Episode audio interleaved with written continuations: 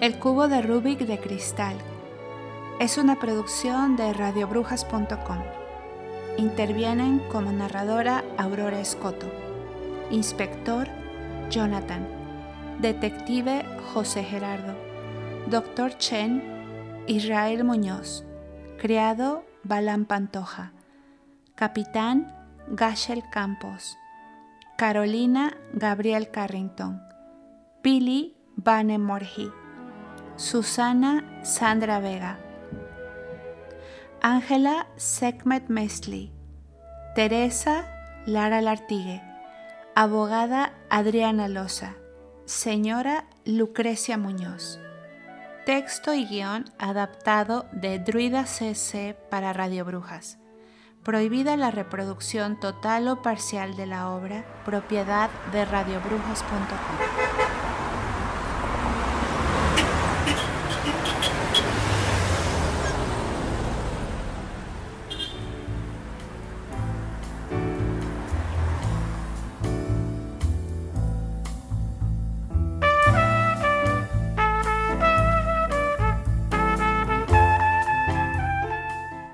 Puede ser tan resentido. Max, hoy por ti, mañana por mí. No soy resentido, es que con ustedes la policía siempre soy por ti y mañana por mí. La última vez casi estuve a punto de no contarlo. No exageres, hombre. ¿Qué exagero? Dos disparos, tres matones, mi coche abollado. ¿Y quién me pagó algo? Tú sabes cómo funciona esto. Todo depende del ministerio. Pero te lo pido como un favor personal nadie tiene ni la más remota idea de cómo rayos funciona la Yasuka o la mafia japonesa. Si colaboro en algo es por ti, no por el ministerio.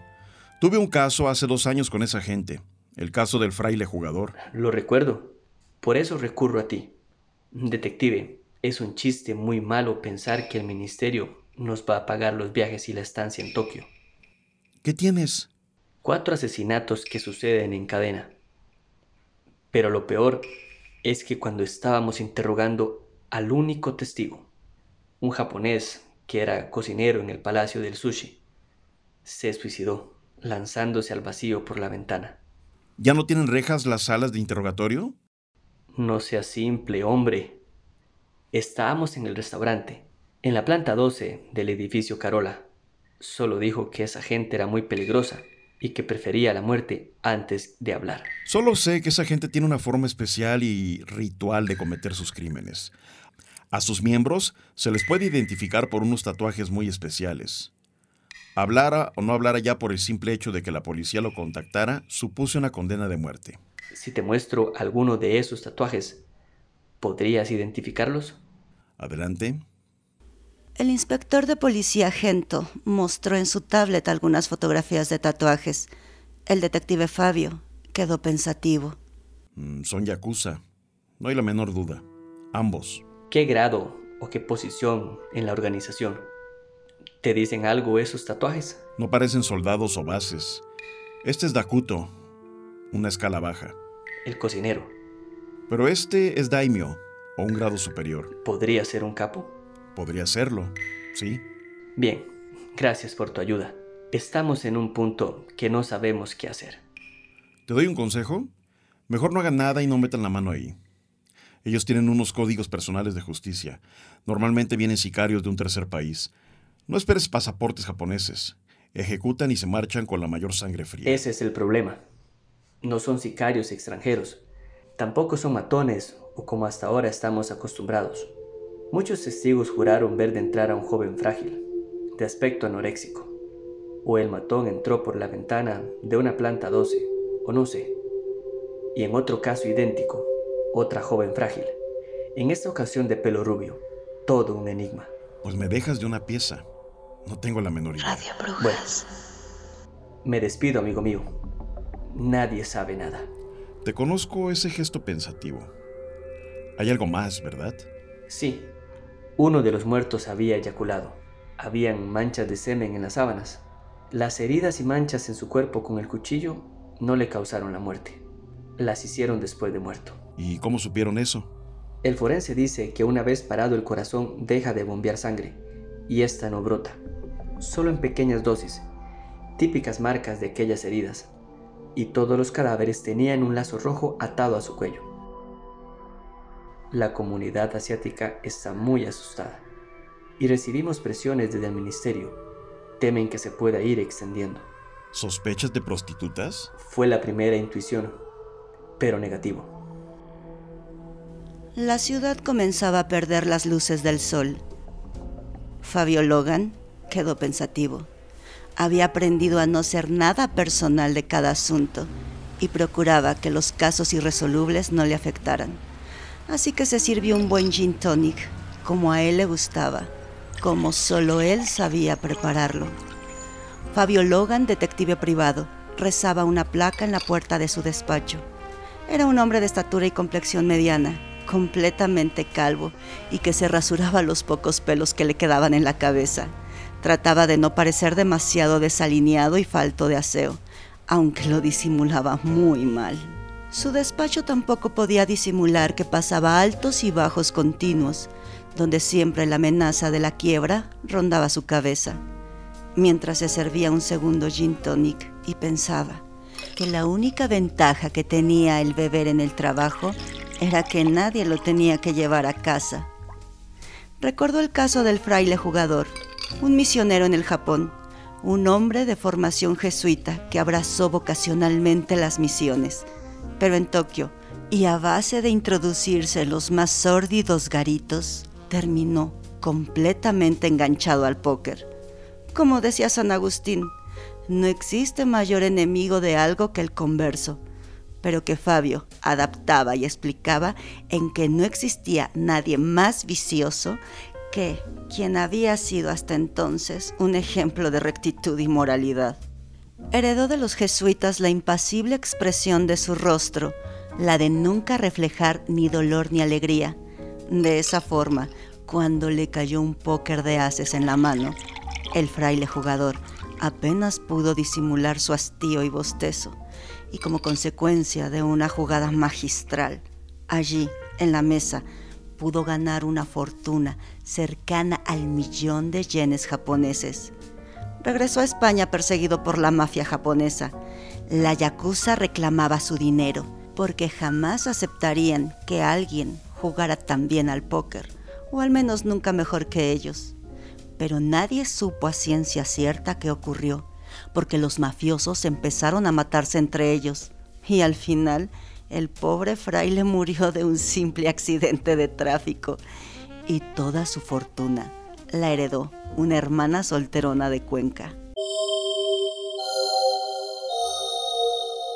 Estás escuchando radiobrujas.com.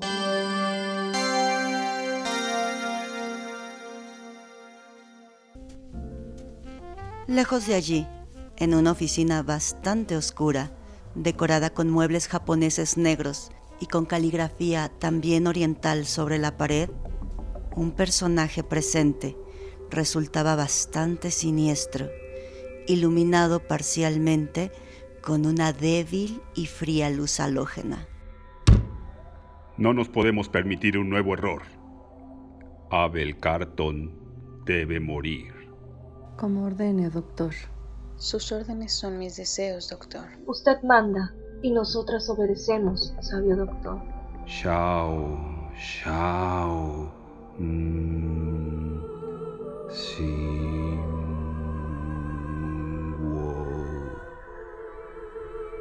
Ustedes olvidar todo lo hablado aquí.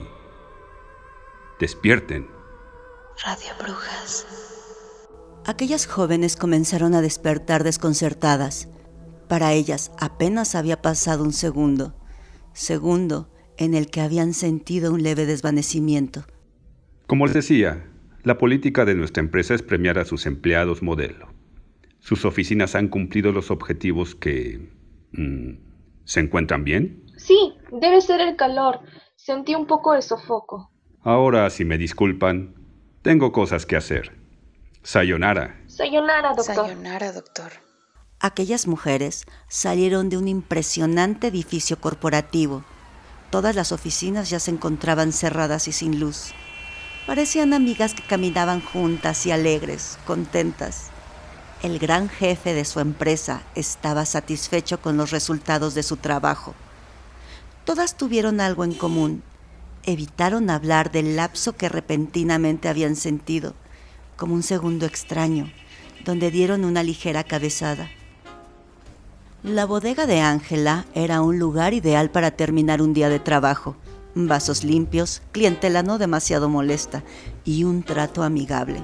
Incluso si alguna vez te pasabas de copas, la propia Ángela llamaba un taxi para enviarte a casa en la mayor actitud responsable. ¿Podemos hablar en privado? Vamos aquí al reservado. Claro, dime. ¿Cuánto misterio? Me gusta mantener algunas cosas en privado. Ayer estuvo preguntando por ti una chica que aseguraba que te conocía, que fueron juntas al instituto. Me pareció una solemne mentira, porque no supo decirme qué instituto era. Decía que se llamaba Teresa San Juan y que seguro la conocerías. ¿Teresa? Ni idea, no conozco a ninguna Teresa y menos del instituto. ¿Y qué quería?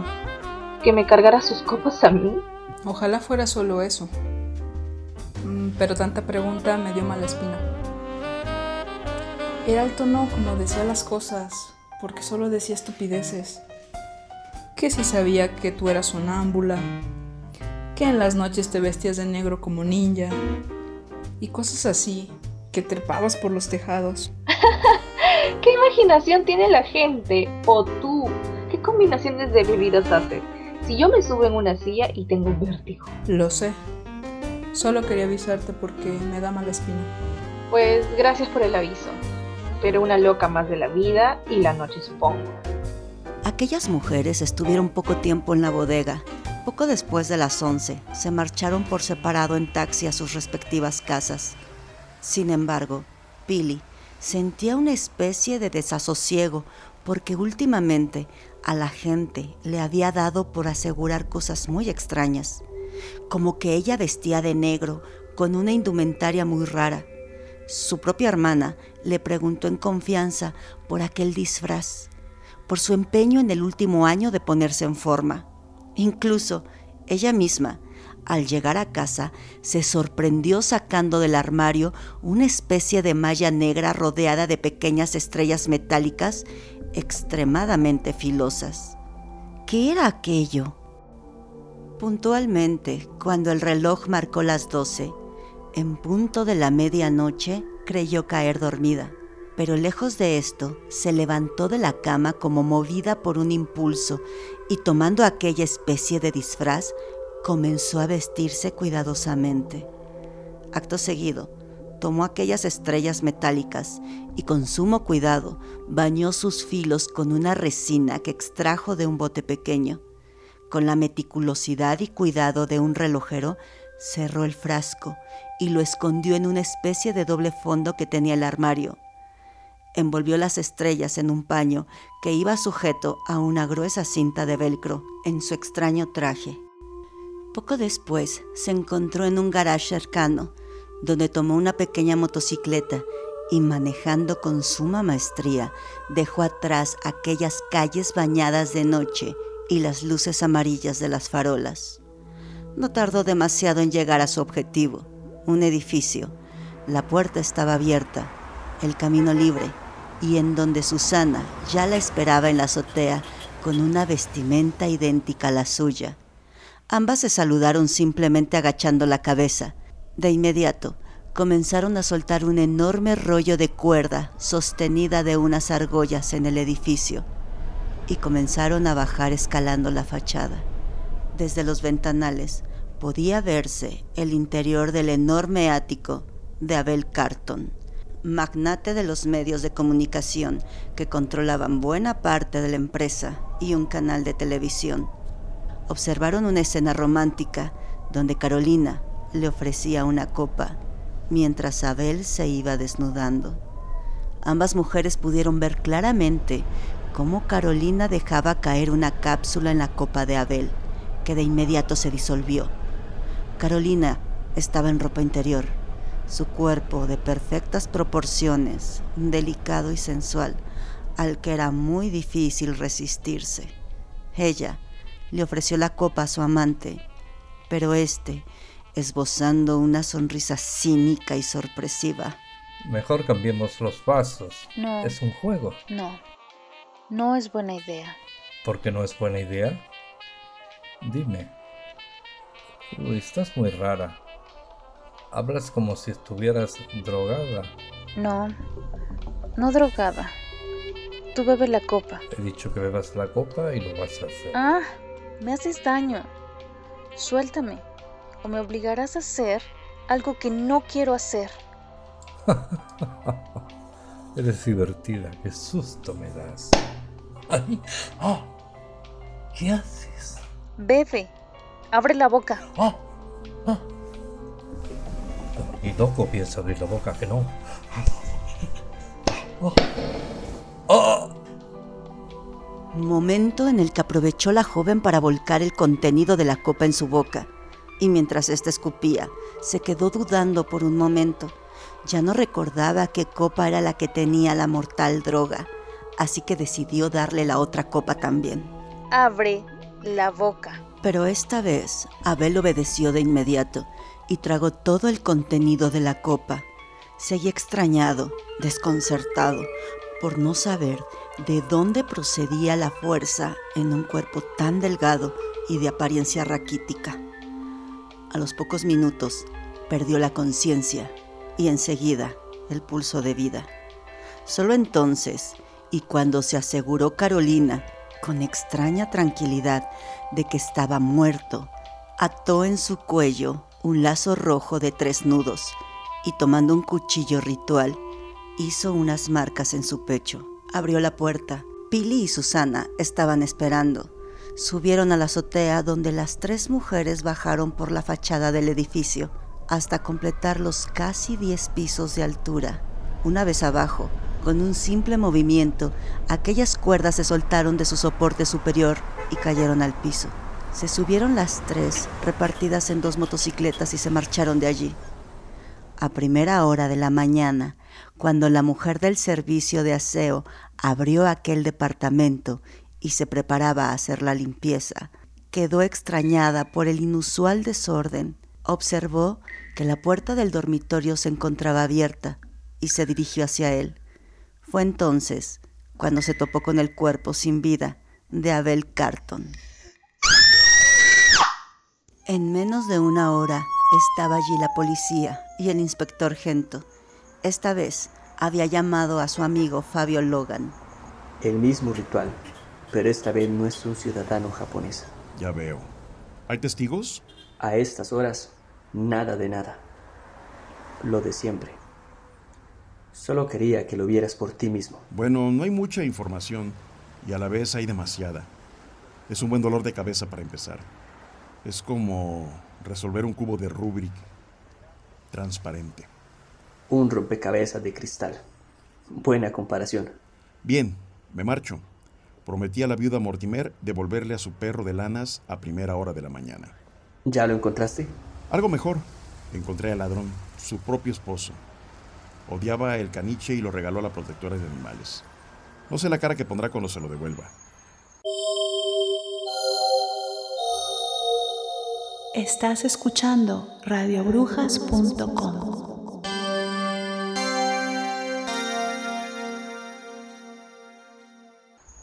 El detective Fabio dejó aquel departamento, pero antes de salir, con gesto hábil, recogió del suelo sin que nadie reparase una caja de fósforos con un logotipo publicitario, la bodega de Ángela. En muchas ocasiones, y según su experiencia, era el propio asesino quien de modo inconsciente iba dejando pistas sueltas para ser capturado. No perdía nada comprobar. Así que a las 11 de la mañana y cuando estaba recién abierta la bodega de Ángela, Fabio entra por la puerta. Mostró, visto y no visto, con demasiada rapidez su credencial. Policía, buenos días. Me gustaría hacer unas cuantas preguntas. Eh, no tan deprisa. Esa credencial no es de policía. Las conozco bastante bien, señor. Vaya, desconfiada. Mire bien. Lo que suponía, detective privado. Aquí está todo bien y en regla, ¿sabe? Yo no tengo preguntas que contestar y este local tiene la licencia de apertura y está al corriente de los impuestos y demás. Pero mejor hablé con la dueña Alicia. Ahora mismo no está. O con el asesor fiscal. Yo solo soy la encargada. No tan en regla, ahí tienen un menor jugando en las máquinas tragaperras. ¿Qué menor? Mire, se lo demuestro.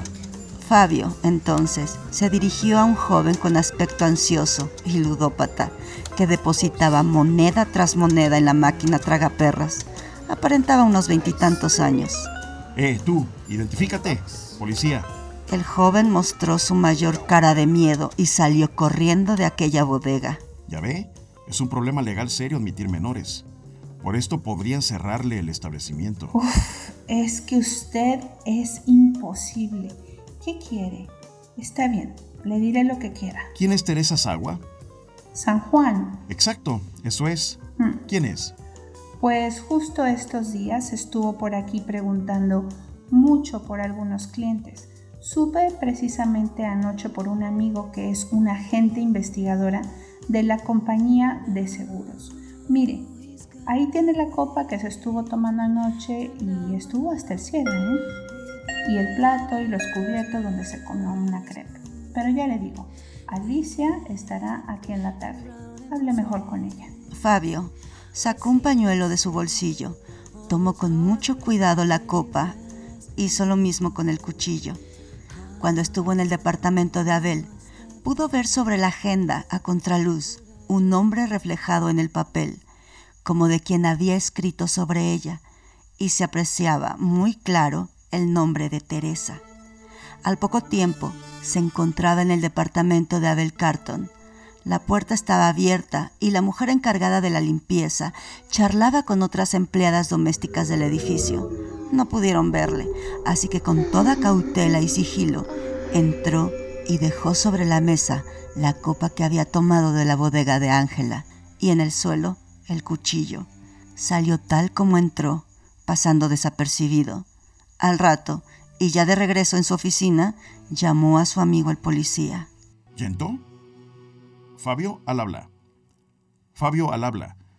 Solo para comentarte algo que he observado esta mañana en la escena del crimen.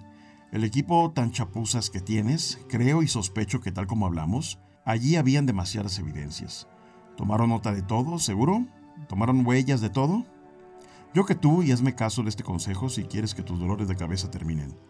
Volvía a ir con el departamento de huellas y vigilaba su trabajo de cerca. Pero date prisa porque si limpian el edificio perderán las evidencias. Y el inspector de la policía le hizo caso, encontrando la enorme sorpresa. Una copa se les había pasado por alto en la inspección. Estaba llena de huellas dactilares y hasta encontraron el cuchillo. Sin duda alguna, había muerto estrangulado. La mujer de la limpieza seguía llorando con las vecinas de toda su mala suerte. Al poco tiempo, Teresa San Juan quedó detenida, acusada formalmente del asesinato de Abel Carton.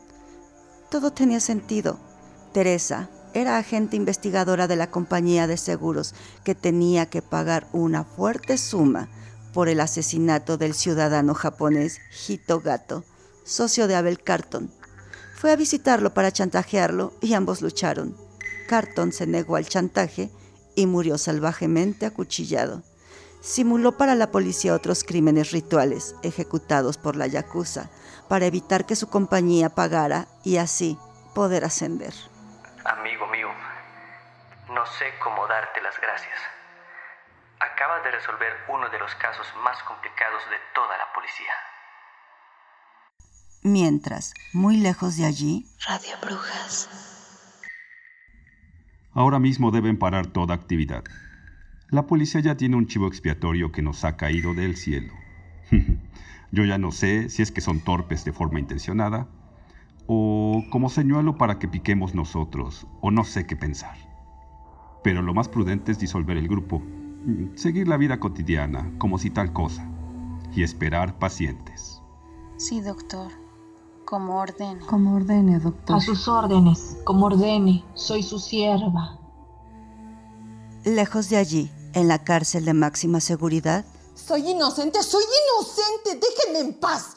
No sé qué rayos es la yakuza, no sé qué es un pañuelo rojo atado, no sé qué es un tatuaje de un círculo en una raya. Solo que me están rayando, soy inocente, estoy inocente.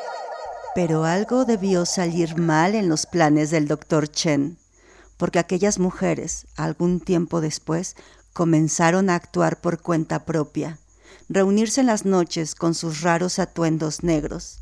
Era como si a una hora determinada solas y automáticamente entraran en trance. Solo que en esta ocasión no mataban a nadie. Ellas solas se declaraban justicieras de causas en el aire y en trance. Cuando mayor era el peligro, mayor satisfacción sentían. Aquella noche, en la terraza de uno de los edificios más altos, se habían reunido. Estamos en el objetivo. El plan lo hemos repasado muchas veces. Dos pisos más abajo vive el usurero que desahucia a las ancianas. Recuerden no matar si no es estrictamente necesario. Solo darles una lección. Hablando claro, robarles sus joyas y dejarlas caer esta noche en una asociación de ayuda. Hay una altura de más de 20 pisos hasta el suelo. Tengan cuidado. Sí, jefa. Sí, jefa. El edificio tenía una vista privilegiada al puerto de la ciudad. Uno podía pasar las horas muertas simplemente con la magnífica panorámica que mostraba a diario el trasiego de barcos, buques mercantes, petroleros, cargueros, cruceros de turistas y el yate de algún magnate. Y de noche, su espectáculo de luces de colores, luces débiles como velas mortecinas en ocasiones, en otras de un brillo espectacular. Mons Carolo rezaba los rótulos sobre la cubierta de aquel yate. Era un impresionante barco privado de 40 metros de eslora. Cuando amaneció, ya estaba en alta mar y mecido por las olas en un suave vaivén. Fue construido en uno de los astilleros de Cádiz, con diseños aeronáuticos de vanguardia que pretendían minimizar el movimiento en las tormentas y sacar un mejor provecho en su velocidad. Con las máquinas a tope, aquel yate podía desarrollar, pese a su descomunal tamaño, casi 40 nudos. Las tres mujeres amanecieron sobre la cubierta del yate. A pesar de que era casi verano, la mañana refrescaba, pero no recordaban nada de lo ocurrido la noche anterior. Solo se miraban unas a otras, en lo que iban despertando, asombradas por su vestimenta. Parecían como elegantes y estilizadas panteras. ¿Qué es esto? ¿Qué hago aquí? buenos días. ¿Qué? ¿Dónde estoy? ¿Y esta ropa? Yo sé lo mismo que vosotras. Se supone que debía estar en mi cama rica. Y estoy sobre esta superficie de madera dura y disfrazada. Y lo peor no es eso. Estamos en alta mar navegando. Creo que hemos sido secuestradas o algo de eso. Pero este traje me resulta conocido. Es el que aparece de cuando en cuando en mi armario y nadie sabe cómo ha llegado hasta allí. Sí, me ocurre exactamente lo mismo. No entiendo nada, pero nada de nada. Solo recuerdo vagamente unos sueños súper extraños. Ahora que lo dices, me ocurría exactamente lo mismo, solo que con mucha frecuencia. Tenía marcas en las piernas en ocasiones. Sentía eso mismo, que llevaba una doble vida. Todo era tan extraño. Todo este tiempo sospeché que llevábamos una especie de doble vida. Amanecía a veces con mis partes muy excitadas como si hubiera hecho el amor toda la noche. Por lo visto, mientras creíamos estar dormidas, hemos desarrollado unas capacidades tan increíbles como insólitas. Ahora lo comprendo todo. Ese empeño en hacer gimnasia, practicar de forma obsesiva. Vamos a investigar. Este barco no se mueve solo. Allá en la cabina hay un hombre. Las tres mujeres, con movimientos más torpes que ágiles, comenzaron a moverse por la cubierta de aquel barco, hasta que finalmente accedieron a las galerías que conducían al piso superior, donde estaba la sala de gobierno. Al llegar a ella, un solo tripulante, un joven de sonrisa deslumbrante vestido con ropas y galones de la Marina Mercante, que la saludaba con toda cordialidad. Buenos días, señoritas. ¿Cómo han descansado? ¿Qué es esto? ¿Dónde estamos? Obvio que un avión no es. Un tren de mercancía tampoco. Hasta donde yo estudié en la escuela, parece un barco.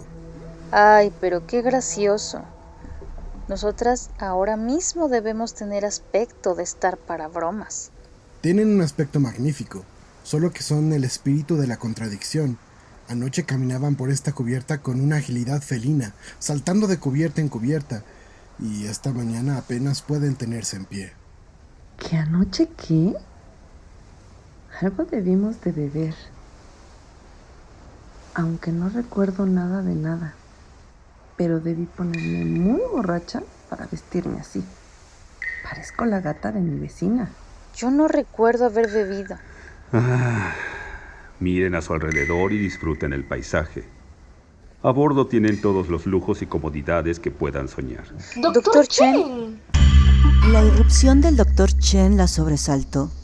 Este parecía con un gesto tranquilo y apacible. Las acompañó a sus nuevos camarotes, donde las esperaban ropas convencionales para poder cambiarse, vestidos amplios y veraniegos, jeans a la moda, camisetas, pañuelos, una especie de sueño coqueto, distribuido en pequeños armarios. Poco tiempo después, estaban reunidas en la cubierta sur de aquel yate, desayunaban, impecablemente servidas por una especie de criado filipino de uniforme blanco perfecto. ¿Qué quelel, señores? ¿Café y jugos tropicales? Sí, Pablo, muy amable. Café con leche para todos. Y unos jugos. Mm, también tostadas con mantequilla. No, para mí un té. Gracias. ¿Té de Celaya? ¿Té inglés? ¿Té japonés? Ay, bueno, qué remedio. Que sea un té inglés. España tener buenos vinos, pero pésimo té. Doctor, nuestra máxima preocupación son ahora nuestras familias. ¿Qué vamos a decirles si no hemos amanecido en nuestras casas? Ya que al menos el trabajo no lo hemos perdido, porque esta mañana, apenas desperté en esta cubierta, lo primero que pensé era que faltaría la oficina. Pero ya que el jefe es responsable de traernos tan lejos... Yo, lamentablemente, no podré acompañarlas durante todo el viaje. Solo vine a darles la bienvenida y explicarles un poco de esta nueva operación. Nos dirigimos hacia un grupo de islas propiedad de Chen Incorporate, una isla que existe cerca de la Polinesia y que es ideal, una especie de laguna jurídica donde ningún país tiene jurisdicción sobre sus habitantes. Me pertenece y obviamente nos darán asilo. Digamos que en casa las cosas se complicaron un poco y siempre me gusta tener todos los cabos atados. Un símil muy marinero. Ustedes han prestado un servicio más que perfecto a esta compañía. Por ese motivo y por gratitud, me siento obligado a protegerlas. Digamos que de seguir como iban, ustedes solas estaban complicando mucho las cosas. A bordo tienen todo un perfecto servicio de telefonía por satélite y podrán llamar a sus respectivas familias. Explicarles que, por motivos urgentes de trabajo, tuvieron que salir de viaje. Pueden charlar cuanto quieran.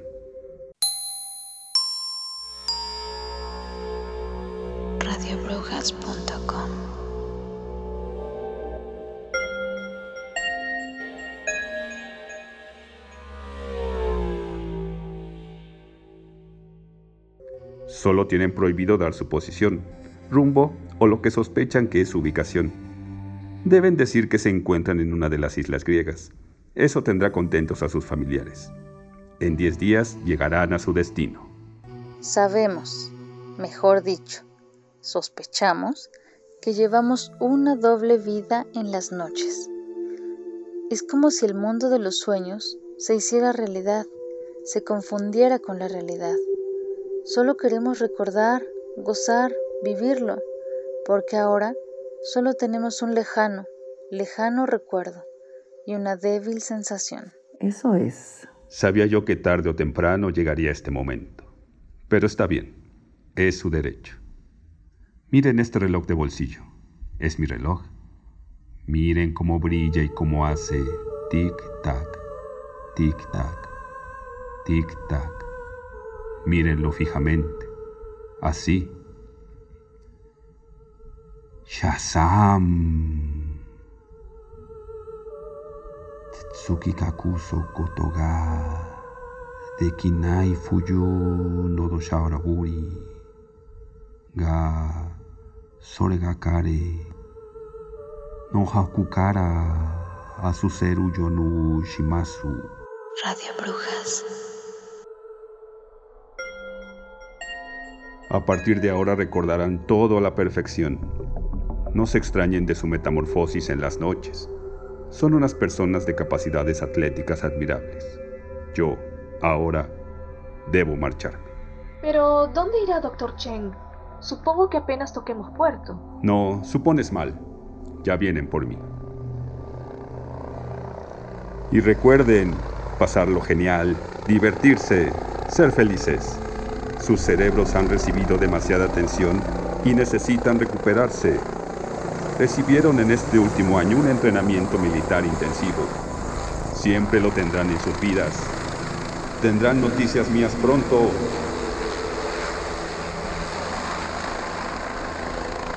Ambas mujeres, de forma precipitada, corrieron hacia el puente de mando y de forma alegre pidieron al apuesto capitán que les enseñara el gobierno del barco. A los pocos minutos, este había enrojecido por completo, abrazado por las tres mujeres y su coquetería. El capitán intentaba esforzadamente explicar la complejidad de aquellos indicadores. Mientras tanto, lejos de allí, en la cárcel de máxima seguridad, Teresa San Juan se entrevistaba con su abogada. Entiendo nada de nada, se lo juro una vez más. Soy completamente inocente. ¿Qué pacto ni qué ocho cuartos? No me pienso inculpar de ninguna muerte porque soy inocente. No conozco ni uno solo de los muertos que me mostró la policía. Teresa, seamos sinceros. Soy tu abogada y no te creo. Y si tu propio abogado no te cree, estás en un serio apuro. Ahora, si tú quieres, es tu perfecto derecho renunciar a mi defensa y contratar a otro. Eres mi abogada de oficio, lo sabes, no tengo recursos para contratar uno bueno. Vaya, sí, pues yo debo de ser mala.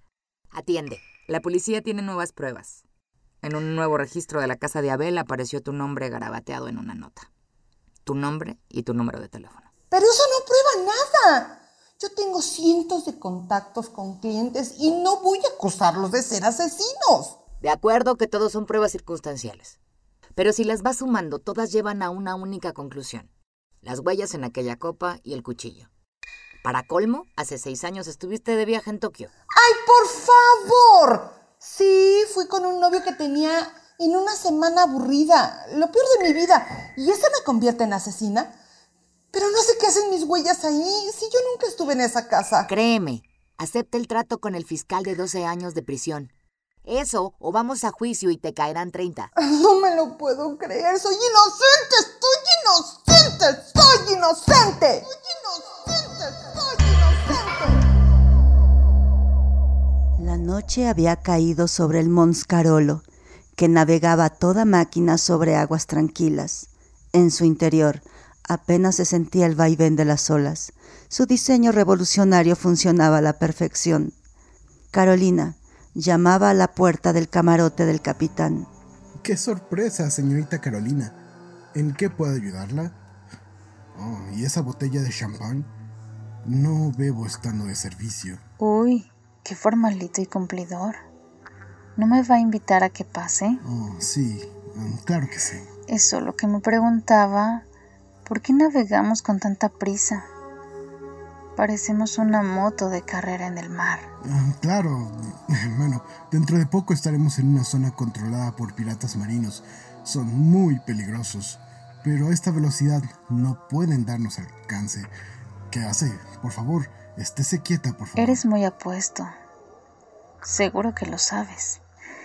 Y seguro que usas esa sonrisa de anuncio de dentrífico Por favor, como arma por favor, seductora. Estése quieta, por favor. Anda, bebé precioso. Dime, ¿vuelves locas a muchas? Por favor, por favor, no se eche sobre mí, señorita. Por favor. ¿Así las vuelves locas? como a mí. Me tienes loca, bebé. Soy gay. Por favor, respéteme. ¿Qué? Soy gay. ¿Cómo? En la cubierta inferior, Susana y Pilar, vestidas de negro, avanzaban con mucho sigilo y paso felino hasta alcanzar el camarote del criado filipino. Cuando se cerró la puerta tras ellas, comenzaron a oírse una serie de extraños gemidos.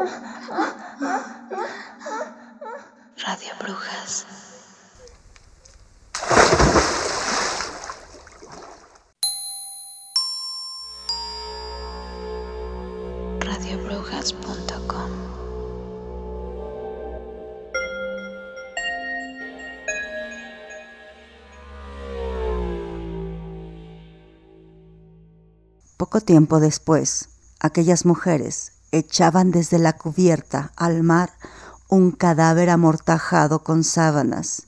Nadie supo nada. Tengo una idea. Vamos al puente de mando. Chicas, ¿cómo les va la noche? Ahora mismo pensaba pedirle un jugo de frutas al criado. ¿Está por allí su camarote? Nosotros ya lo exprimimos. ¿Y tú qué tal con el capitán? Mejor vamos a ver qué quedó en la cocina y recuperamos fuerzas para esta noche. Mm, mejor ni lo cuento. ¿Qué hacemos entrando en el puente de mando? He tenido una idea. Oficial, baje la velocidad ahora mismo. Velocidad de crucero. ¿Cómo? Están locas. Eso es peor que peligroso, es un suicidio. A esa velocidad nos asaltarán todos los piratas de la zona. Justo ahora entramos en zona crítica. Miren el radar. Todos esos puntos rojos son embarcaciones piratas al acecho. Las mantenemos lejos porque no pueden alcanzarnos a esta velocidad. Bajar la velocidad es una invitación a que nos ataquen. Es la idea. Baje de inmediato la velocidad. Y usted, reúnase con el capitán en la habitación del pánico. Esto se pondrá interesante en poco tiempo. Mm, acabo de captar la idea. Me gusta. Efectivamente, y según todos los pronósticos, en una hora, tres embarcaciones llenas de piratas daban alcance al Mons Carolo. Las tres mujeres esperaban pacientemente sobre cubierta, apenas iluminadas por la luna llena, cuando una docena de piratas de rasgos marcadamente asiáticos se acercaban a ellas de forma amenazante, portando rifles de asalto y enormes cuchillos. Los piratas lucían una sonrisa victoriosa, exactamente como lo haría un tigre acechando a inofensivas corderitas. Las tres mujeres fueron obligadas a entrar en uno de los camarotes más amplios y durante un buen tiempo se escuchó una gran revuelta con una gran variedad de sonidos.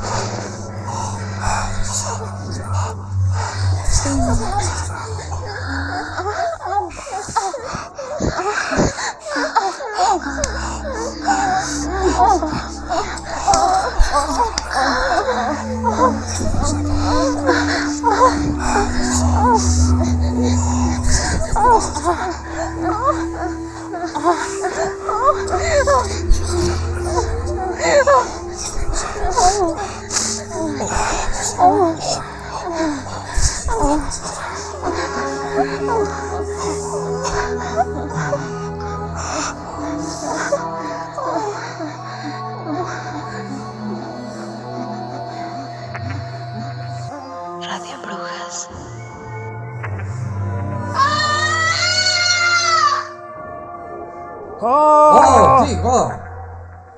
¡Oh!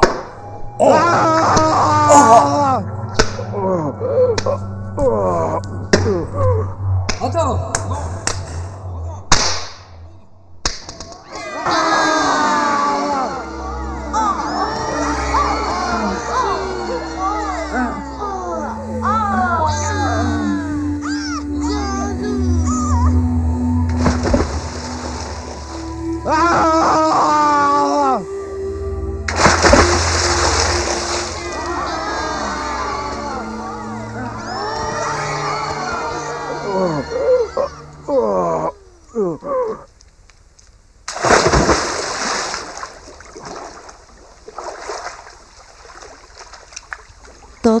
Una algarabía y la pura juerga entre los piratas, que duró bastante tiempo, hasta que repentinamente el único pirata que se quedó vigilando, asustado, vio salir a sus compañeros presurosos y visiblemente golpeados.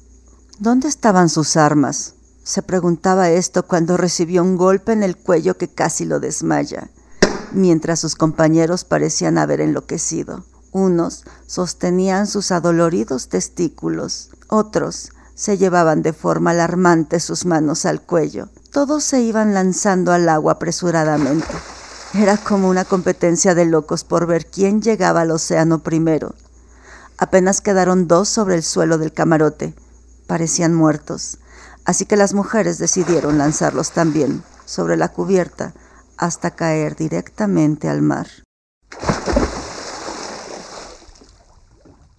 No hay nada como estirar los músculos. Saquen al capitán y al oficial de la habitación del pánico. Volvemos a la velocidad normal. Capitán, ¿está usted ahí? Capitán, responda. ¿Oficial? ¿Hay alguien? Ya amanece. Poco a poco vamos volviendo a ser mujeres normales. Desde la cubierta principal y con las primeras luces del alba, podía verse uno de los botes salvavidas ocupados por el capitán y el oficial. Agachaban sus cabezas de forma ridícula, como quienes pretenden pasar desapercibidos en mitad del mar. ¿Dónde van esos locos? Qué groseros, nos dejaron solas. ¿Y ahora cómo se gobierna este barco? No es difícil. Todo está informatizado y sospecho que dirigido vía satélite por nuestro jefe. Nos basta solo seleccionar la velocidad, así, ¿ven? Tiene el piloto automático y el rumbo trazado. ¿No recuerdan cuando lo explicó el capitán? Las probabilidades de chocar en alta mar con otro barco son las mismas de que te toque la lotería tres veces seguidas. Qué pesadez, ya que me había acostumbrado a la vida de lujos y tener criados. A mí me había gustado uno de los piratas. ¿El negro? A mí también. Era el único puesto entre toda esa manta de inútiles. ¿Y por qué no le dijeron nada? Ay, sí, seguro. Entre patadas, bofetadas y la preocupación por torcerle el dedo y alejarlo del rifle, pensé en declararle mi amor. Pero soy tímida. Mi timidez me lo impedía. A mí me pasó igual. Mejor. Así no nos peleamos por un hombre. ¿Lo soñé? ¿O cuando estábamos encerradas con los piratas, me estabas metiendo mano? No lo soñaste, me encantó. Es que por las noches me vuelvo débil y romántica. Es que me gustó. Mejor vamos a ver qué quedó en la cocina y recuperamos fuerzas para esta noche. El día se hizo para dormir. Durante muchos años sería recordado el Mons Carolo entre generaciones de piratas y donde de boca en boca llegó la leyenda de que cientos de mujeres diablesas completamente vestidas de negro protegían esos barcos. Hacía algunas horas que había amanecido en la ciudad de Fabio Logan. Pensó un momento en Teresa y la injusticia de que estuviera encarcelada. Algo debía hacer pero no le preocupaba demasiado. Él no era mala persona, o al menos no se consideraba de ese modo. Se prometió a sí mismo que apenas apareciera un japonés despistado, lograría descargar la culpa de Teresa y así podría aliviar su conciencia. La vida para Fabio estaba confeccionada a base de injusticias y desigualdades. Era una injusticia que un detective de su talento ocupara una ruinosa y sucia oficina, aunque la verdad, él hacía poco para solucionarlo. A partir de su brillante colaboración con la policía, recibía continuas recomendaciones de esta para los casos más dispares. Esto benefició notablemente sus finanzas. Aparcó frente a una casa en las afueras, pintada con esmero. A Fabio le pareció un tanto cursi. Bajó ufando y orgulloso portando otro perro de lanas. Últimamente parecía que se había especializado en localizar mascotas perdidas, pero todo era trabajo. La vida, en su complejidad, a Fabio se le ocurrió que era como un cubo de Rubrik de vidrio, transparente y complicado, donde los colores no estaban definidos, el bien del mal, la razón de la injusticia, el placer del deseo, vivir y sobrevivir, el caos y el fracaso, la pureza del vicio, la virtud del pecado, la mediocridad y en el otro extremo, la magia. Vamos, vamos, perrito. Así, así. Aquí vas a estar mejor que bien. ¡Fufi! ¡Ay, Dios mío, qué alegría! ¡Qué alegría tan inmensa, Fufi! ¡Ya estás en casa! Gracias por el cheque, señora. Tenga un buen día.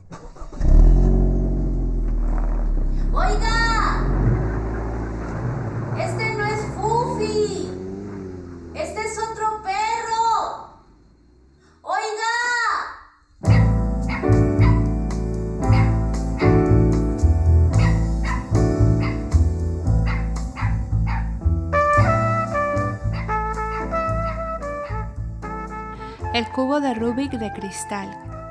Es una producción de radiobrujas.com. Intervienen como narradora Aurora Escoto, inspector Jonathan, detective José Gerardo, doctor Chen Israel Muñoz, criado Balán Pantoja, capitán Gashel Campos, Carolina Gabriel Carrington, Billy Vane Morgi. Susana Sandra Vega, Ángela Sekmet Mesli, Teresa Lara Lartigue, abogada Adriana Loza, señora Lucrecia Muñoz. Texto y guion adaptado de Druida CC para Radio Brujas. Prohibida la reproducción total o parcial de la obra, propiedad de radiobrujas.com.